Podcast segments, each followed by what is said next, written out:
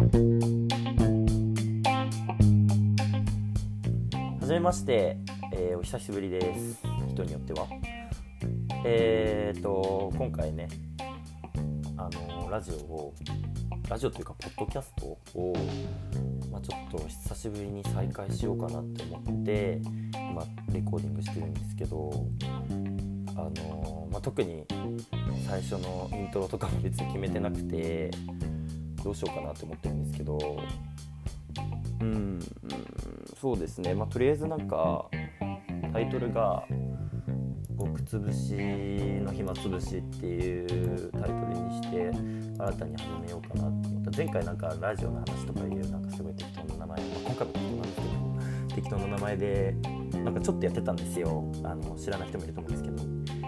僕2年前ですね。になんか部活が休みの時にヶ月だけ週1くらいでやっててでまあ 見事にあの休みが終わった瞬間もう部活がしんどすぎてもうできなくてでもうなんかダラダラとまあ続けて、ま、部活も引退してあの今超フリーになったのであのやろうかなって思ったんですけど、まあ、ちょっととりあえずごあの極つぶしの暇つぶしのタイトルのまあなんか軽い由来とかというかまあ背景というかこれをを軽くまあ説明するとすいません興味ないと思うんであの頑張って終わらせるんですけどあのー極つぶしになったんですよ。なんか急遽。あのーまあ極つぶしまあ多分まあ知ってる人も多いと思うんですけどまああのここのね今調べたんですよ。極つぶし言葉バンクってサイトで。でまあなんか辞典によると、まあ、飯は一人前に食うが何の働きも収入もないことって書いてあってまたその人って書いてあって。あのーそうですよ。僕ちょっとまあ訳あってあともう1年卒業せずに学生をやることになってしまったので極つぶしだなって思って。でまあなんかごい暇になるんですよ。僕も部活も引退してしまいましたしまあなんかその1年間何やろうかなと思って。でまあなんかそういえば 2年前に暇だった時はポッドキャストやったなっていうのもあって今回ちょっと久しぶりに始めてえっ、とまあ1年くらいですかね続けられればいいなと思ってるのでまあ週1くらいのペースでちょっとやっていこうかなと思うので、まあ、ぜひ聞いてもらえる人には聞いてもらおうかなと思っててで、まあ、ちょっと名前伏せてやろうと思って今回。前回割ともうガンガン名出ししてやってたんですけどまあなんかまだだちょっと特に、あのー決まってないので一人称が。どうしようかなと思ったんですけどまあなんかそれでその言葉バンク調べてまあ極つぶしとか無駄飯食いとか役立たつとかあるのでまあそれ一人称にしようかな。極極とかでもいいですかね。極の代わりに。極はみたいな。全然面白くないかな。どうしようかな。まあいいや、まあ、とにかくそこら辺は適当にあのーやるので、まあ、大学4年生ってことだけあの伝えてちょっとやろうかなと思います。で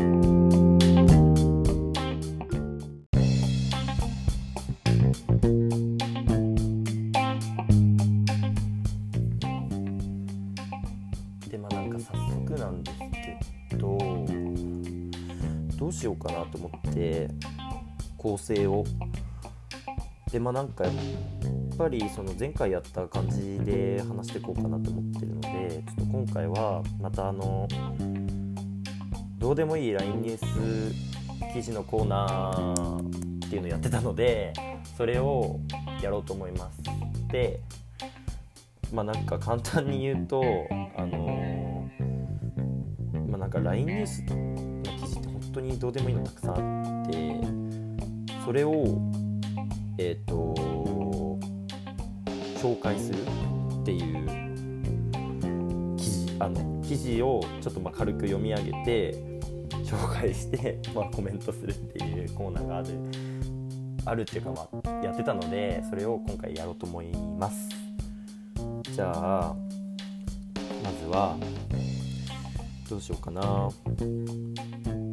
すっごいどうでもいいのたくさんあるので結構ピックアップするのも結構時間かかっちゃったんですけど今回まあ割とちゃんと話してやっていこうと思うので、まあ、何個か紹介していきますね。最初は滝栗弟の妻みゆ産後3ヶ月で長男とツーショット実は皮が伸びてお腹周りが点々点っていう記事なんですけどあの 遠くねっていう遠くねっていう話でなんか滝栗滝沢クリステルのニュースでもまずどうでもいいのにまず滝沢クリステルの弟じゃないですか。で弟の妻のみゆっていう人のあのニュースじゃないですか。なんか今テレビですごい取り上げられてる人なのかわからないですけど滝沢クリステルの妹の弟の妻ってくっそどうでもいいなって思って。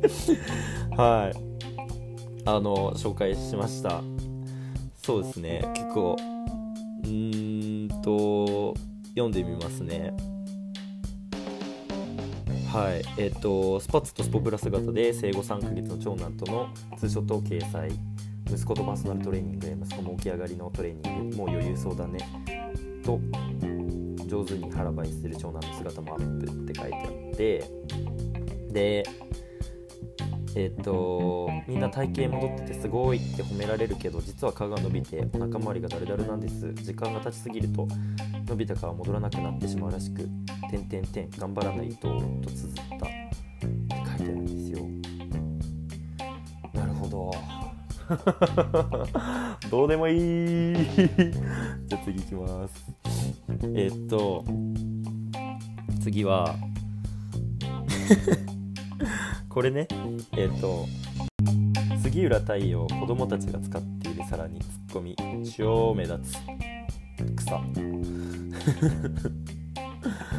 俳優俳優 俳優の杉浦太陽が25日に自身のアメブロを公式子供たちが使っている皿にツッコミを入れたって書いてあってまずもうもうもう本当どうでもいいじゃないですか。杉浦太陽ってでも確かなんかブログの人気がすごいああそこの夫妻でやってるじゃないですか。すっごいどうでもいいいいんですよ。なんですけどあそこのなんか夫妻のブログめっちゃ人気でよくあのどっちかのブログが結構 LINE で取り上げられてるんですよね。でこれはまあ ABEMA タイムズっていう ABEMA あのやってるんですけどえっ、ー、と晩ご飯はワンプレートでとプレートに盛り付けられた夕食の写真を公開し定食屋さんスタイルです。ピンクバージョンのプレートは可愛いよねと綴っていたって書いてあってまあなんかまあ何ですかねこれは。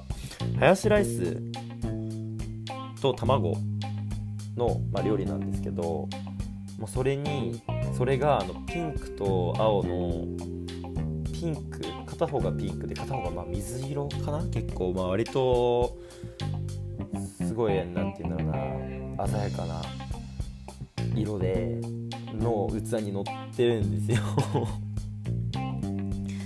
でまあなんか原色の皿超目立つって書いてあって。マジでまずそうなんですよ 写真が。なんかあそこってあそこの僕本当に全然知らないんであんまり言えないんですけどなんか杉浦太陽の夫妻って結構辻希美ですよね確か奥さんが。すっごいそういうオーラ全開であのー、クレヨンしんちゃんっていうあの、ミッチーとヨシリンみたいななんかもういかにもラブラブみたいな感じの家じゃないですか。すごいですよね。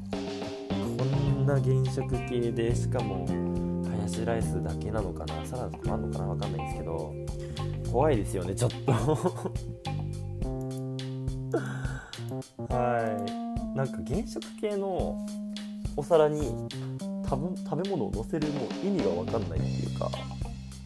ほんとまずそうに見えるじゃないですか原色系って。なんか食べたい色してないじゃないですか。食べたい色してないところにのせるといえばやっぱアメリカなんですよ。なんかアメリカってほんとやっぱおかしいじゃないですかちょっと頭が。でまあなんかそのなあの例えばベーグル虹色のベーグルとか虹色の飴とか虹色のなんか虹色のお菓子たくさんあるじゃないですか。まあお菓子ならねまたわかるんですけどなんか。そういうなんか鮮やかなその自然から離れすぎた色のもので食べなくないですか？普通ものを。すごいですよね。ちょっと信じられない。なんか感性してるなとかすごい思いますね。なんか、まあ、結結構美味しければいいんですけど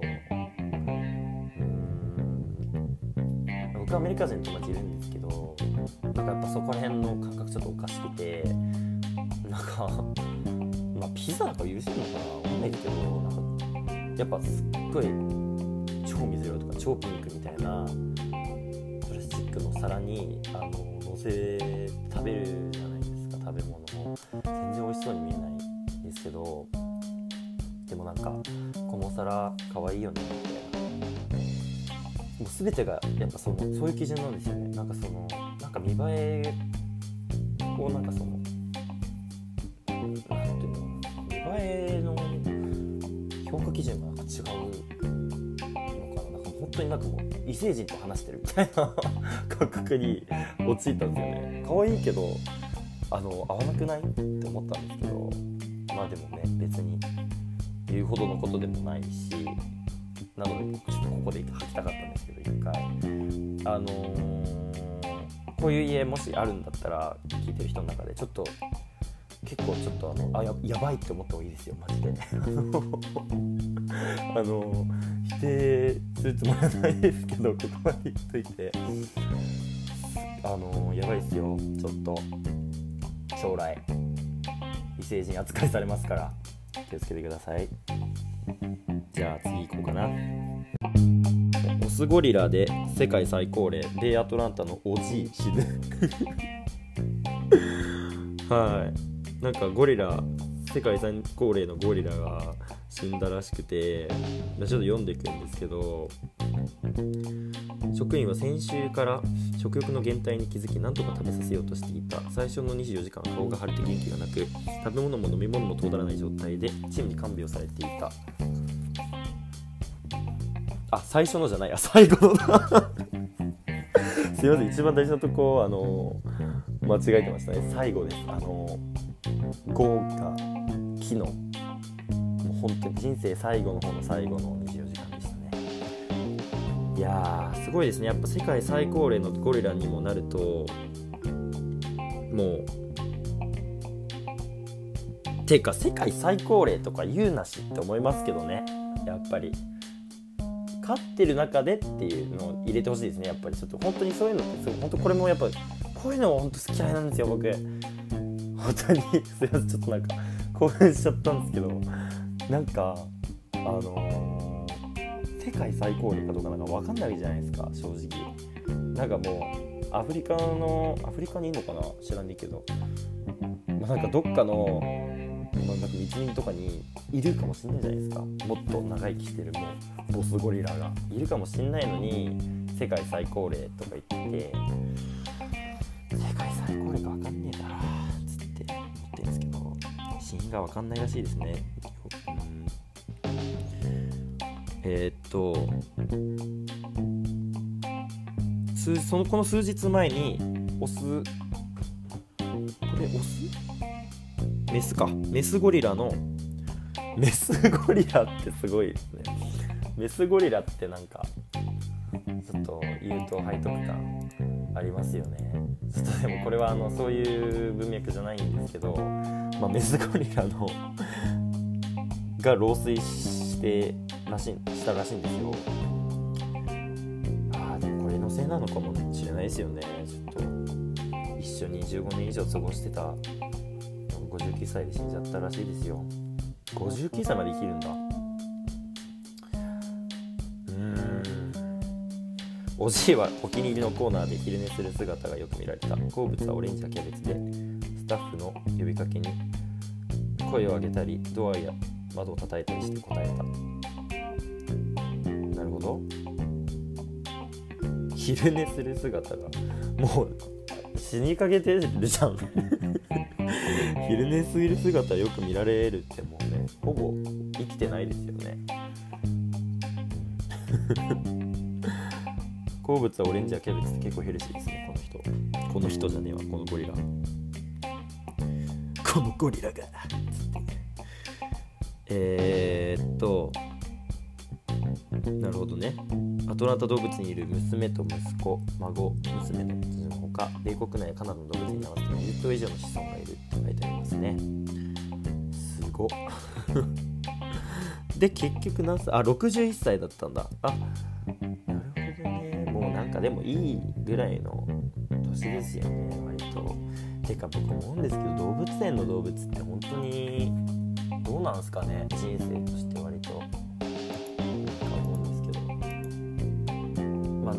とか永遠に与えられるし世話もしてくれるからあれなんですけどなんかゴリラ的にベストな人生なんですかね。ゴリラ的にベストな人生って何なんですかね。思うんですけど。やっぱワイルドに生きていくっていうのが一番いいのかな。どうなんだろうな。なんか人間的に言ったら人間は結構割とあれじゃないですか。一か八かじゃないですか。結構。なんかその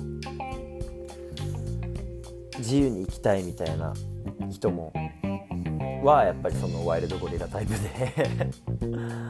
でまあやっぱその紐になりたいとか楽していきたいみたいなタイプはまあ動物園このオジーパターンオジーゴリラタイプですよね。まあそのそういう意味ではまあそのなんか動物園ゴリラのあの一つの成功例みたいなのがを、まあ、OG が、あの示してくれたみたいなニュースですよねこれ考えたら。でストレス溜まったらこんな61まで生きないじゃないですか。正直。でも61まで生きてしかも孫もいて20頭以上の子孫がいるんですよ。だいぶ全うしましたよね。ゴリ人ゴリ人をゴリラ人生をはいじゃあ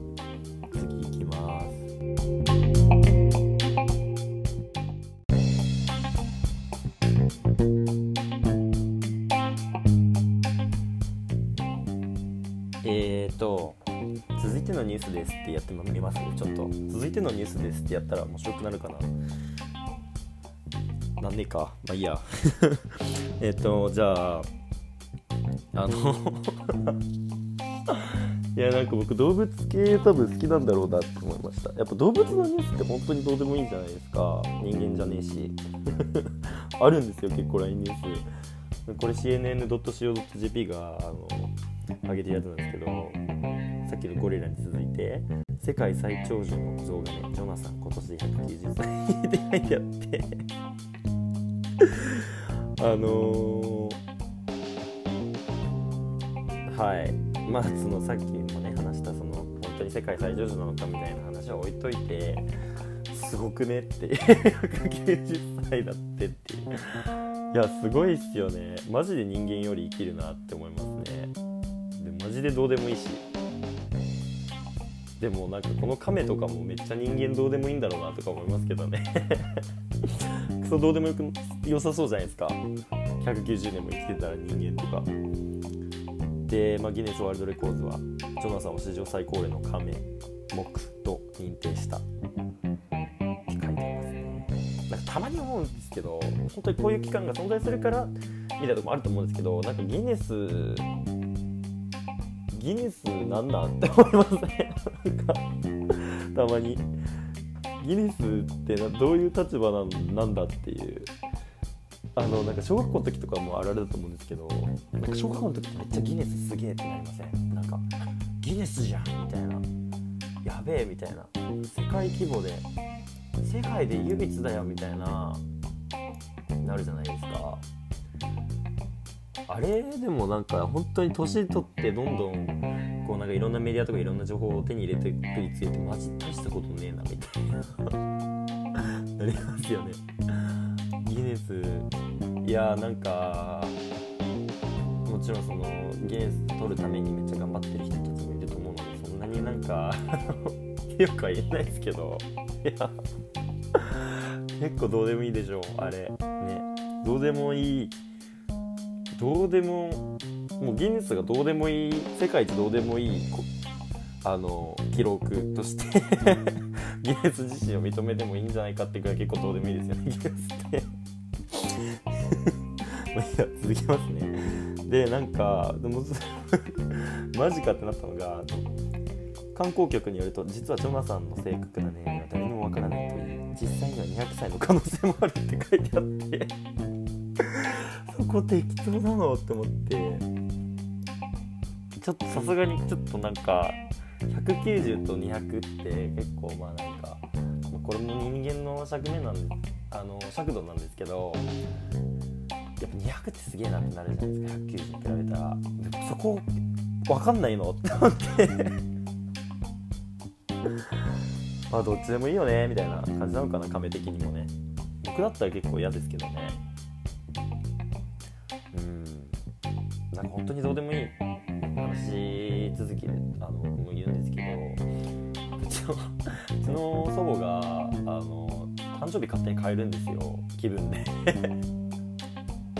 意味わかんないですか？なんか僕少なくとも小学校か中学校ぐらいまではあのクリスマスだったんですよ。確実に。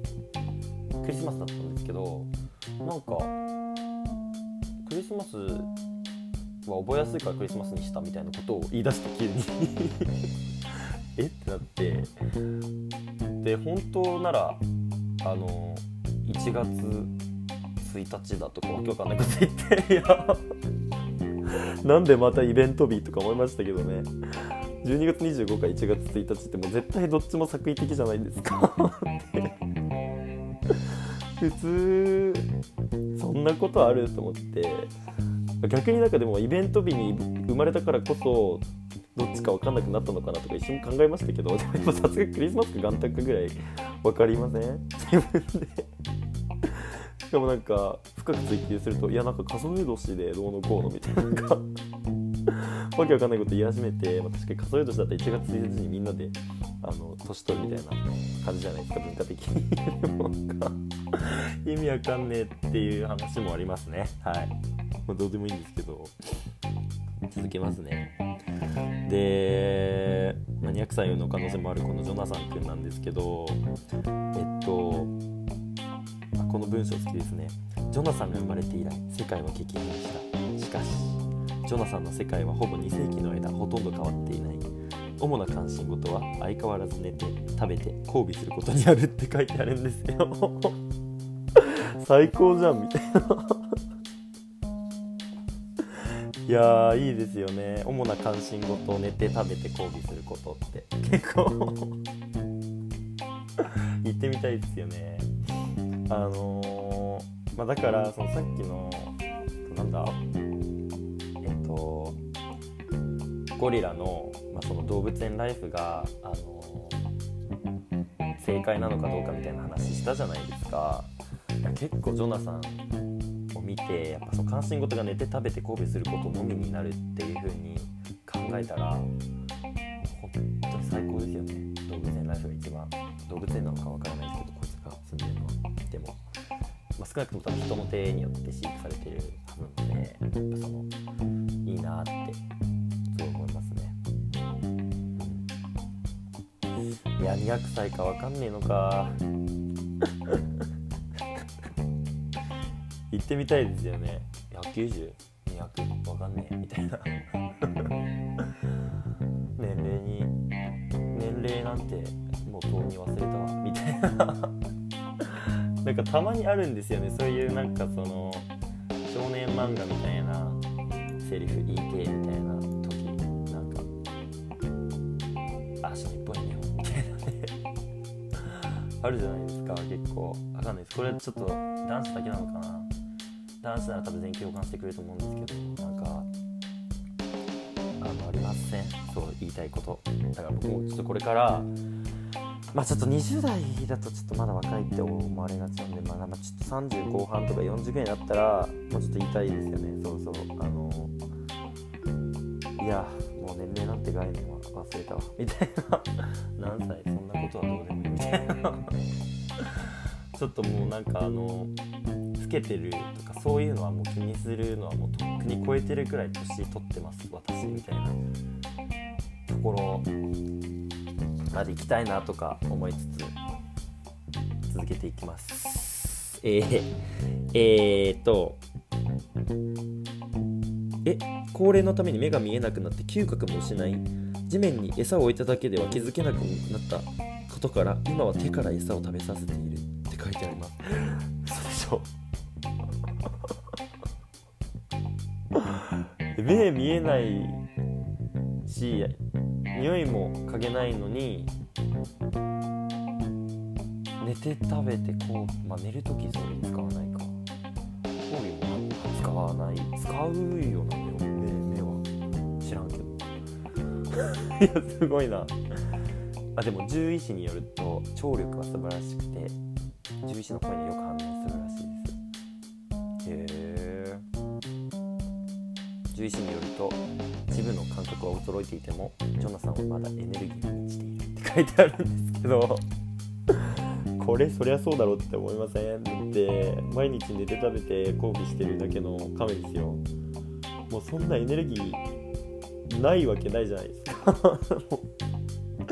エネルギーなきゃそんな寝て食べて交尾してしないですよね。いいなエネルギーに満ちてて。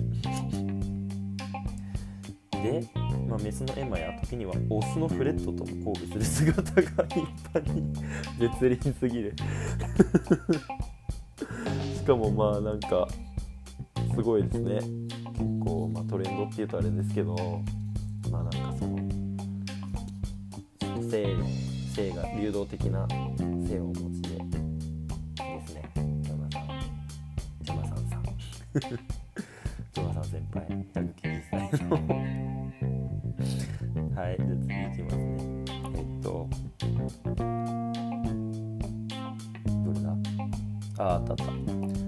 えー、っと立体にしか見えない色鉛筆で描かれたイカのトリックアートに驚愕ってあるんですけどこれは別にもう記事を紹介するつもりも本当になくてなんかあるじゃないですか最近。最近っていうかもう本当に言いたいのがこういうトリックアート系当もう旬すぎてますよっていうのを世の中に伝えたいです。すごい結構もう本当にいいですもんって感じです。なんかあのー立体にしか見えないそのアートかと思いきや実は実物でしたみたいなネタも含めてもういいです。はい。終わり。次いきます。えっとは。まあこれかな。えっとなんか池田エライザーがなんか人気占い師星ひとみ氏からメンタルが弱いからねいじめられてたんじゃないかな。その感覚が幼少期に入っててと言われると弱いですね。今ちょっとすごいビビってます。と占いが当たりすぎて動揺みたいな感じで、まあ、ちょっと記事の内容正直と正直どうでもいいのであのあんま話さないんですけど、まあ、池田エライザがなんかそのいじめられてたっていうのを、まあ、占い師に当てられてあのすごい驚愕してみたいな。マジでちょっと本当にこれなんですけど占い？まあなんかそのくじとかそういうのはまだねなんかその面白いのでいいんですけどなんかそのランダムに聞く感じとかがねなんかそう占い師がなんかすごい当ててくるすごいみたいなのって、まあ、なんか心理学的ななんかなんか名称もあった気もするんですけどなんかあれほんと適当ですよね。本当に。もう僕だって僕でもできます。もう正直。てか一回やりましたし。なんか誰だっけな。本当誰か忘れたんですけど部活の人かな。なんか占い実は俺できるよみたいな こと 言ってなんかあの実はお前あれだよな。本当はいつも結構あの平気そうにしてるけど本当は弱いよね。みたいな。浮き台ライズじゃないけどなんかあるあるじゃないですかこのなんか実は弱いみたいな。実はあれだよねみたいな。いやそりゃそうだろ。逆に見た目明らかに強くてもメンタルも超あの強くてもマジで一回も折れたことないですみたいな人。怖いんだけど。そういう人とああの出会ってほしい占い師が。でなんかマジであのなんか実はメンタル弱いよねってあのいつもの手法で「うん動くないっす」みたいな それは折れたことないですよ今まで人生で。あ折れたことみたいな言ってほしいなって思いますね。一回ちょっと負けてほしいその手法全員ができないんだよって思いますけどでも結局やっぱその占いに行くような人ってメンタル弱い人があのメインじゃないですか正直。なんか人生うまくいってる人が占い行かなくないですか正直。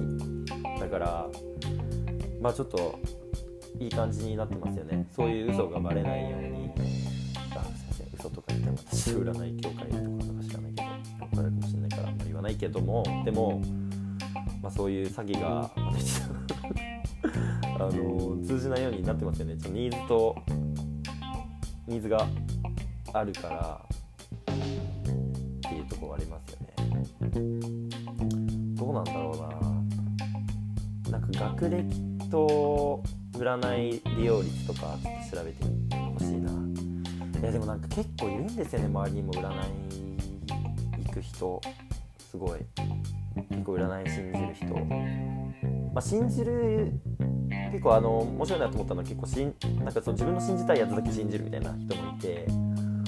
それは確かにありだなと思いましたね。結構なんか自信になるじゃないですか。人生うまくいきますよみたいな占いだけ信じるってありじゃないですか結構。気分転換としては。あそれは面白いなと思いましたけどね。じゃあ次いきますね。えっと次がどうしようかな次は。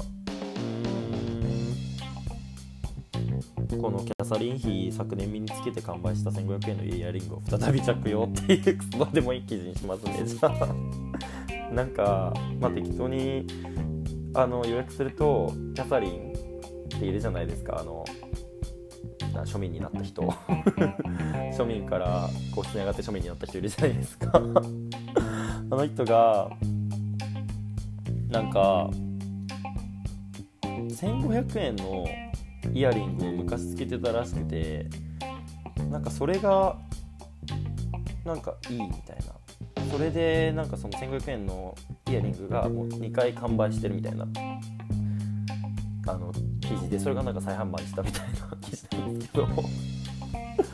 いやちょっと逆張りが過ぎるよってめっちゃ思いましたね。これに関しては。だって1500円のイヤリングなんか知らないですけどそんなに。あの多分つけないくないですか？女性でそんなたくさんは。でもなんかあえてここの年でですよしかも知らないですけどママだから多分いけるじゃないですか。調べるか。キャサ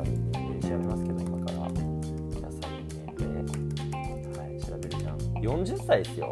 40歳で1500円のイヤリングつけてたらちょっとしかもね皇室だった人だしさ結構ビビるけどな。うん。なんかちょっとねこう逆張りみたいな本当に嫌ですね。本当に。もう私1500円のイヤリングつけてます。いますよね周りにも。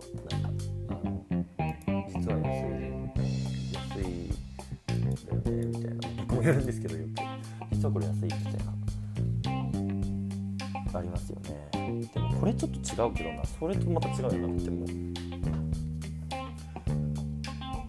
うん。なんかあの普段学生とかがやる実はこれ安いんだよみたいなのってそうなんか安くてもいいものを見けられてるっていうところにやっぱそのプライドを持ってると思うんですよ。僕とかは多分そうなんですけどそこでなんかいいもの見つけたんだよねみたいなふふんみたいなあの気持ち悪さがあるんですけどでもなんかこれって違くないですか？もう1500円のイヤリング私40歳であのプリンセスだったけど切れます。みたいな。けられますみたいな。ちょっとまたちょっとレベルの高い生きり方をしてますよね。この方は。すごい嫌です。見てて不快になります。でしかもなんかなんかこういう人本当にねそういうニュースが多いんですけどうんと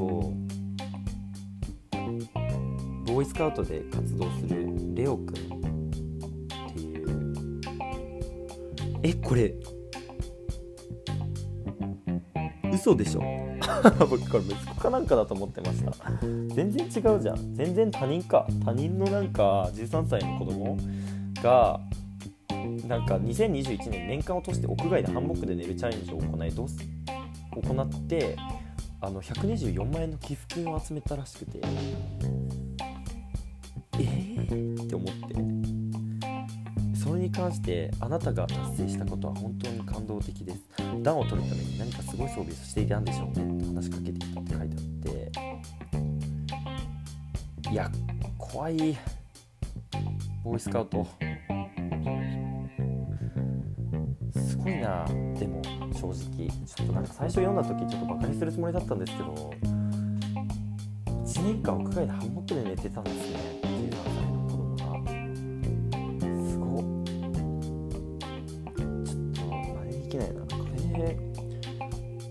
124万円。うーんなんかこの外国のチャレンジっていうシステムなんかすごくないですか？結構なんか日本にあんまないですよね。なんか最近は多分やっぱ外国の文化をバーってもうバカみたいに垂れ流してなんかすぐあのー、登用するのであると思うんですけどなんかチャレンジっていうシステムを僕初めてやっぱ海外でした時えーって思いました？からねなんかその自分がその頑張る何かに頑張ることで他人からの応援を、ね、やっぱお金っていう形でもらうみたいなシステムじゃないですか。チャレンジって。でもなんかそのこの13歳のレオくんがそう外でハンモックで1年間寝るのってどうでもいいじゃないですか正直。それにみんなお金を入れるのってすごいなっていう。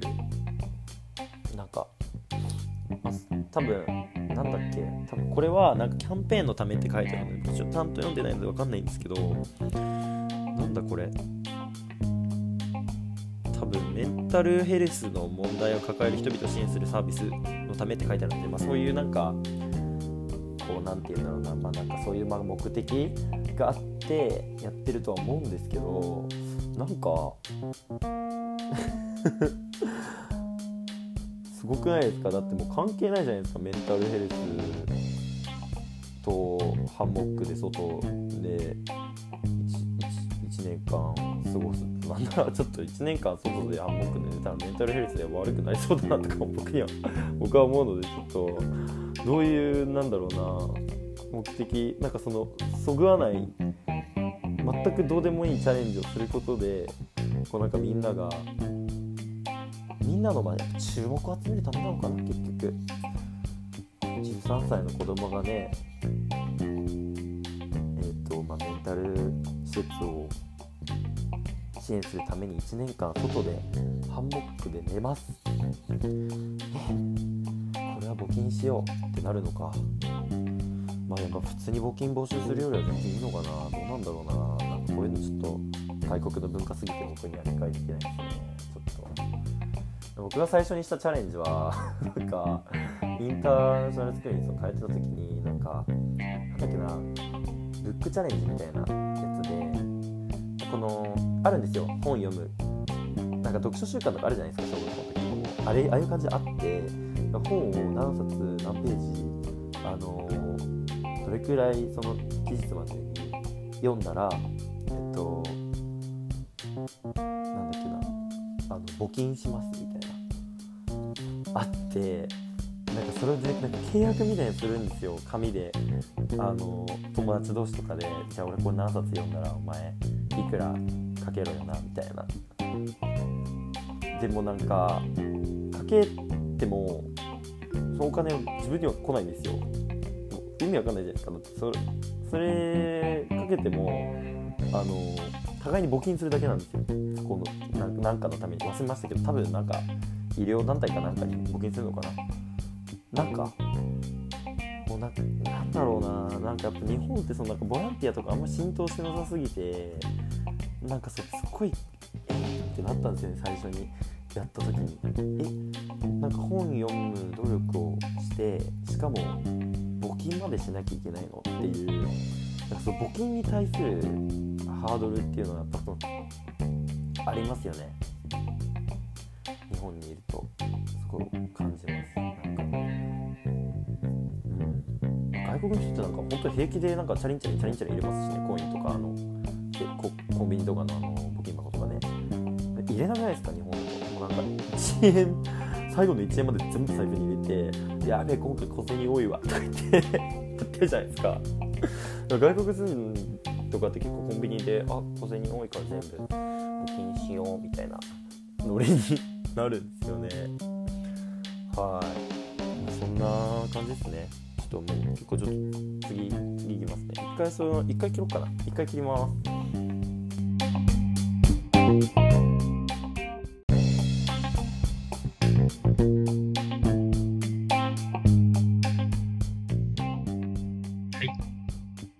じゃあ続きしようと思うんですけど、これはもうなんか記事っていうよりは、まあ記事か。なんか、あの、北京冬季氷あるじゃないですか。あれなんか全部人工雪らしいですよ。知ってる人多いのかもしれないんですけど。すごくないですか？全部人工雪って。びっくりするんですけど。あのー北京大会は中国でも特に降雪量が少ない地域で行われと紹介約300機の人工降雪機スノーガンを使って人工雪を撒いた後専用のトラックでゲレンデなどに光る広げるって書いてあるんですよスノーガン いやまあスケルちげえみたいな思うんですけど何なんすかね中国のこの強引さっていうか、なんか見習わなきゃいけないなって思うときあります。モネか。モネか。でも、すごくないですか？結構。だって、もうないなら作ろうよ、みたいな。豊臣秀吉みたいな、なんか、あの、強引さ感じません？なんか、あの、よよく読むと、なんだっけな。あのーあれなんですよ。よく読むと、その北京で、その冬季も夏季も両方できるっていうところをすごく推したいらしくて、なんか両面、両方いけるぜ、みたいな。こっちもいけるよ、みたいな。こっちだけじゃないよ、みたいな。こっちもいけるよ、みたいな。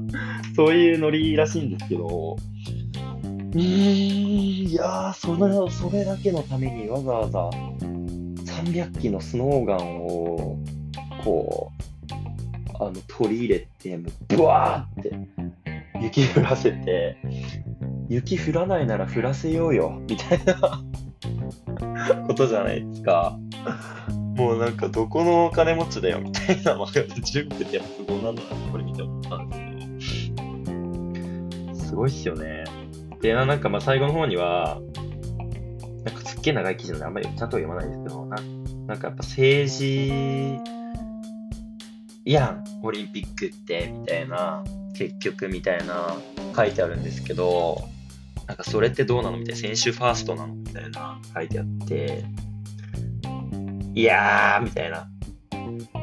元からでしょって 思いますけど、オリンピックなんてだって本当に、もう国を挙げて、もううちで開催しよう、うちで開催しようみたいな、すっごいなんかプレゼントとかして、やるじゃないですか。そりゃ政治絡むでしょ。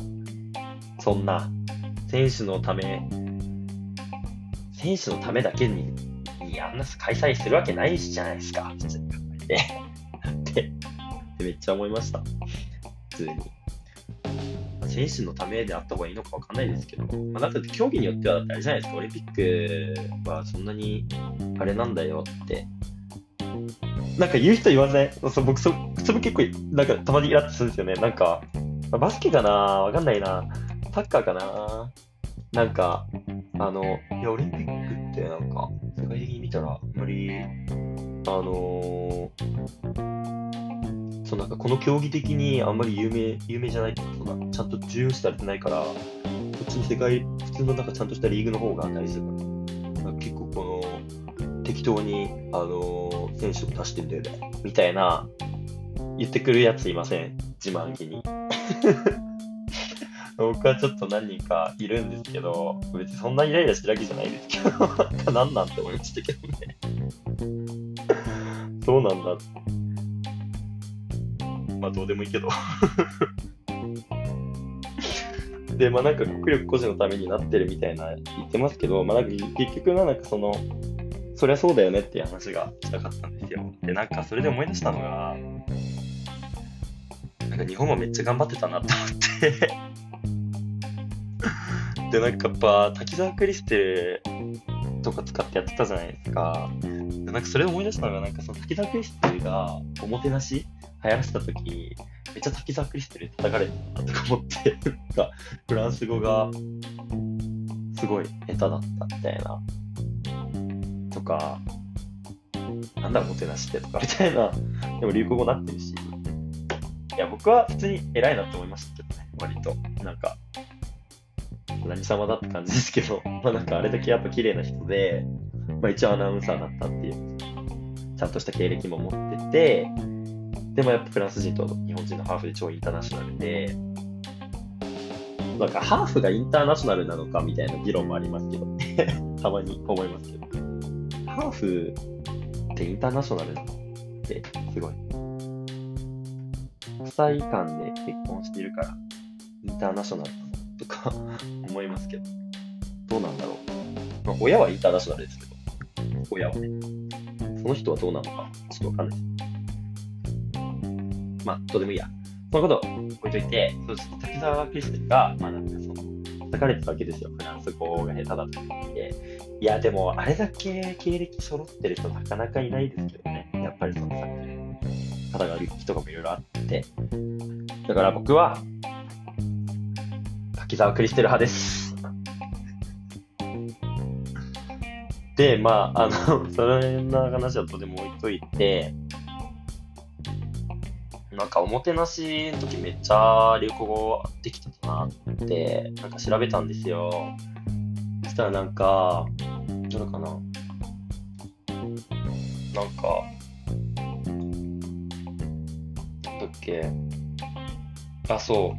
年間大賞は史上最多4って書いてあって、えーっと、林修の今でしょう、あまちゃんの JJJ、またなきの倍返し、で、おもてなし、らしくて、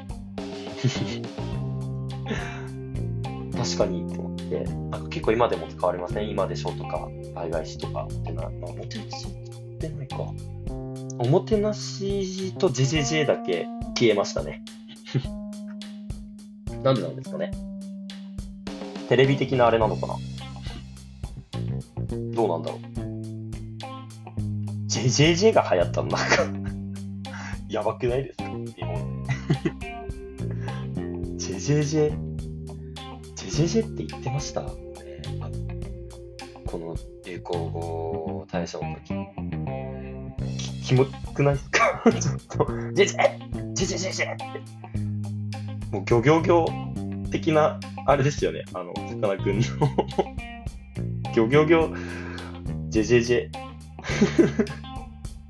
気持ち悪すぎて。かなクンだけですからね、あれ言っていいの。ギョギョギョは。JJJ もな、JJJ って言ってた人いるのかなすごい怖いな。なんかでも、いますよね、たまに。あの、擬音語とか全部言っちゃうタイプの人。すごい。パタパタとか、小学校の時いましたよ。女子で。ふーとか。JJ みたいな。なんなん？面白いと思いますけど。あの、で、なんかその、なんだこれ？今、そのおもてなしだけ調べてるんですけど、なんかおもてなし流行語調べたら、知恵袋出てきて、おもてなし流行語なぜ？ってのが出てきたんです、検索エンジンで。そしたら、なぜおもてなしは新語・流行語大賞にノミネートされるほど注目されているのでしょうか全然キャッチーでもないですよね。で、2020年、東京オリンピック決まったからじゃないですかみたいな書いてあるんですけど、補足で、春日さんがおもてなトゥースってやったのなら納得なんですけどね。納得じゃねえだろ。おもてなトゥースは絶対流行んないし。トゥースだし、それ、流行ってるの。っていうツッコミを入れたかっただけであとは、まあなんかこの冬季オリンピック、オリンピック、ゴリを、あ、思ったってすごく思ってるのが、冬季いる？っていうなんかなんで冬季やんのかなってすごい思ってました。すごい。あの、冬季ってマジでマイナーじゃないですか。もうなんか、マイナー競技すぎません？結構。なんか、夏に比べてやっぱ盛り上がりかける感ありますよね。すごい。だからこの スノーガンとかでめっちゃ盛り上げようとしてるのは僕は結構評価できると思ってるんですよね。スノーガンで作った人工的な雪でスポーツしてるップアスリートたちですよ。ちょっと面白そうじゃないですか。なんかね、冬季五輪ってちょっとパッとしないですよね。僕、日本でも割と冬季五輪すごい見てる方なんじゃないかなって思います。世界的に。わかんないですけど、他の国が。ぐらいオリンピックみたいなのかは。でもだって、なんかすごいじゃないですか。フィギュアとか、最近だとスノボとか、カーリングもね、流行ったりとかしましたしね。結構見てると思いますよ。なんか地味ですよね。うん、なんか、地味っていうか演技系が多いイメージかな？なんかやっぱガンガン点取り合うとか、そういうのってなんか燃えるじゃないですか、やっぱり。でもなんか、結構そのなんか、一人の演技を見るみたいな、フィギュアスケート、スノーボーも、モーグルもそうなのか。うん。めっちゃ、あの、前から思ってたことを言おうと思うんですけど、なんか、いやー、これでもな、感性がないとか言われるのかななんか あの、フィギュアスケートあるじゃないですか。フィギュアスケートって、あれなんかリズム乗ってなくないですか？なんか音楽と踊り合ってます？あれなんかもう意味わかんないですけど、なんか音楽合ってねえなって思う時結構あるんですよね。うん、なんかとりあえず結構優雅に踊っなんかあれ一個一個の振り付けに意味あるのかなとか思いながら見たりとかするんですけど、なんかよくわかんないし、リズムも合ってないし、結局見せ場ってジャンプじゃないですか。うん。すっごい盛り上がってるタイミングでジャンプするのかと思いきや、なんか、あ、ここなんだみたいな。ここでいきなりジャンプするんだとか。まあさすがになんかそのサビっていうのがわかんないけど、クラシックの。なんかサビみたいなとこではジャンプしがちですけど、でもなんか正直、うんなんか申し訳ないけど、クラシックのサビって、なんか、うわーみたいな、なんかその、雄大性、雄大的な、雄大さを表現してるっていうイメージなんですよ、僕のクラシック知識と。その時になんかあの、短時間で俺ジャンプ、みたいな。合わねーって思って、合わねーって思ってます。未だに。だ正直あれなんか、あ、でもやってたりとかするのかな ?YouTube とかで見たら、なんか、もっといい曲合わせてみた、みたいな。EDM 合わせてみた、みたいな。逆にそのあの、踊りだけを見せて、それに合う曲を作ってみてほしいです、誰かに。そういうのやったら面白いかなとか思いますなんか本当にクラシックちょっと合ってねえなとかは、すごい思いますね。ちょっと感性欠けてるから。なんか思いません？ちょっとあの、結構なんかなんならその途中のなんか、あの振り付けちょっとなんか、ちょちょちょろちょろ？みたいな時ありませんわかんないんですけど、プロの。見てもわかんないので、あんまりちょっと言えないですけど、なんか、その、なんか、え、こんな、これとこの辺は適当なのかな？みたいな。もう、そう、そう、多分あれなんで、多分演技にカウントされないんですかね、ああいうところは。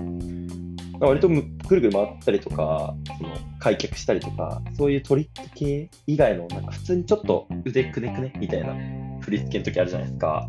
あれなんかちょっと適当に見えたりしません、たまに。わかんないです。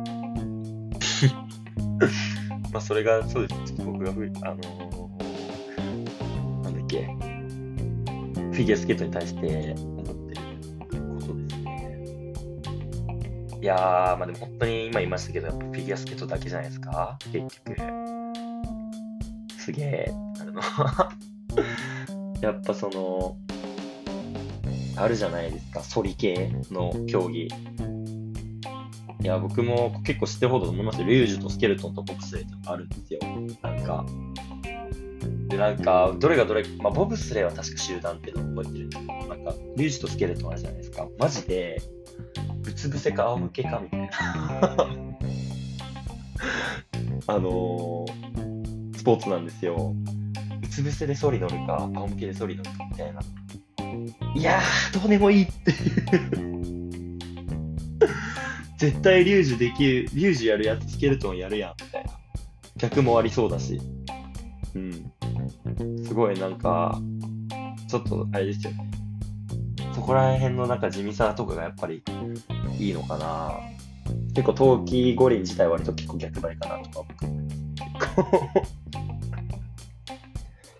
逆張りで思い出したけど、なんか、あのーそれこそフィギュアスケートとかもクラシック音楽使うじゃないですか。いやー、ちょっとクラシック音楽好きな人、逆張りじゃねって思いますよね。なんか、クラシック音楽、なんか聞く人いるじゃないですか。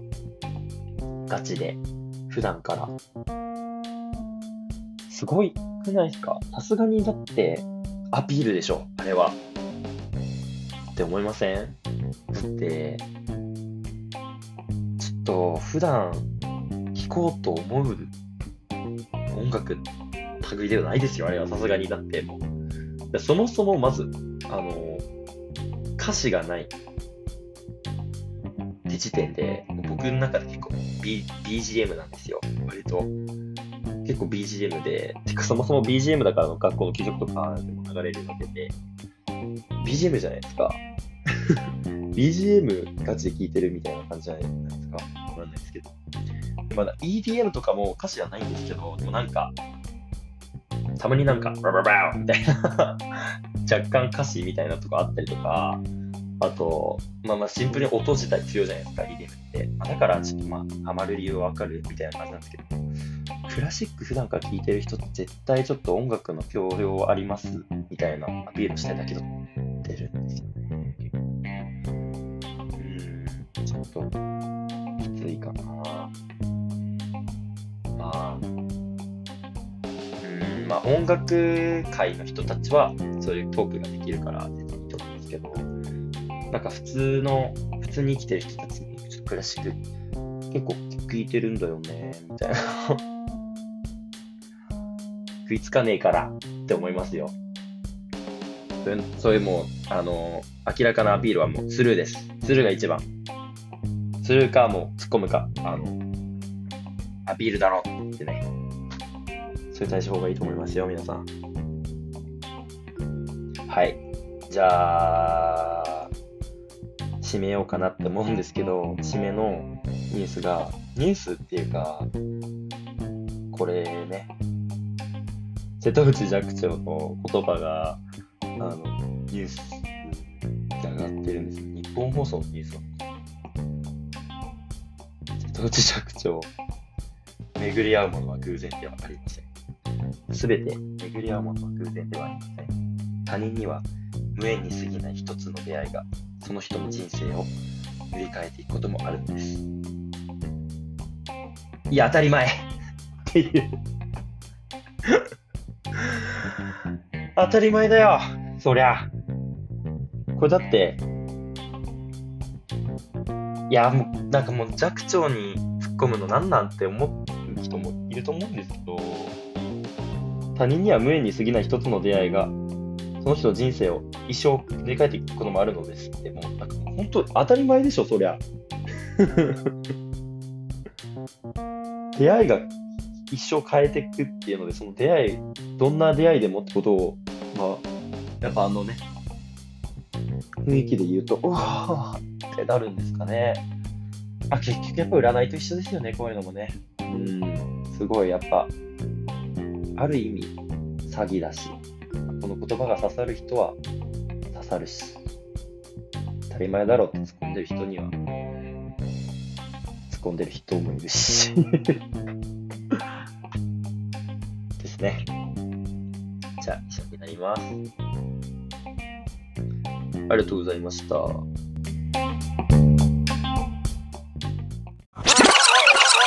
大量のキラキラおせちを SNS にアップしてる女。絶対黒豆一粒とだし巻き卵しか食ってない。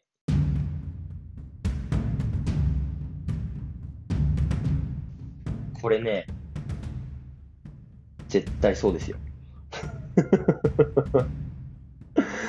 でも僕この、まあなんかなんかあげるじゃないですか、インスタでおせちあげてる人たちいるじゃないですか、正月になって。まあなんかあれ見栄えがマジでいいですよね。やっぱ重箱、10、重箱で合ってんのかな？になんか入ってるから、綺麗に見えるんですけど、絶対だし巻き卵と黒豆一粒ぐらいしか食ってないと思うんですよね。普通、ローストビーフとかいう女はあの殺します。普通のおせちにローストビーフ入ってないです。あの、でも僕、これに関しては、ちょっと、なんか用語派という、用語派って何だと思いますけど、用語派、用語もできて、あのーおせち、ああの、美味しくないですよね。あんまり。うん。なんか食えるもんないっていうか、何なんだろう。おせちマジで、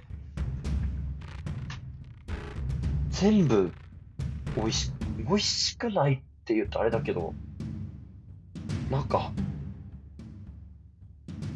小鉢、詰まってるじゃないですか。小鉢じゃんっていう。あと黒豆多すぎっていう。あんな黒豆食わないからってめっちゃ思いません？あれ。黒豆めっちゃ乗ってて、黒豆は本当に2つくらいでいいですよね。あんな黒豆食えなくないですか？結構。あとなんか甘いのが多すぎ割とって思いました。なんかもう、だし巻き卵もそうだし、田作りとかもそうだし、黒豆もそうだし、あとなんか他にも結構な煮物煮物とか入ってるじゃないですか。甘くねっていう。だからなのかなうん。結構なんか気分的にはあれだけど、嬉しくなるけど、美味しくねえよって思うものの一つですね。高いし。それで言ったら、このクリスマスの、あの、サンタのデコレーションみたいな立ち位置なんですけど、僕的には。あ可愛いけどまずい。ありますよね、そういうこと。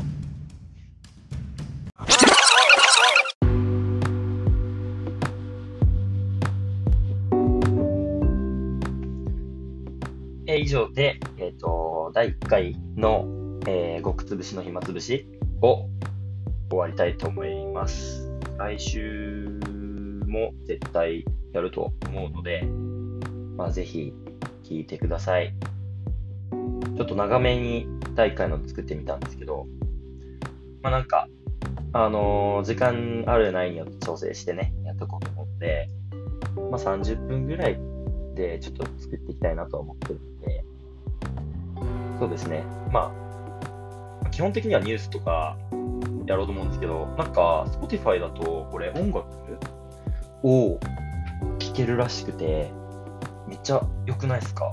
ラジオっぽいこと本当にできるんで、だからちょっと音楽とかも入れて、次はやっていこうかなと思うので、次はやらないけど、やっていこうと思うので、ぜひ、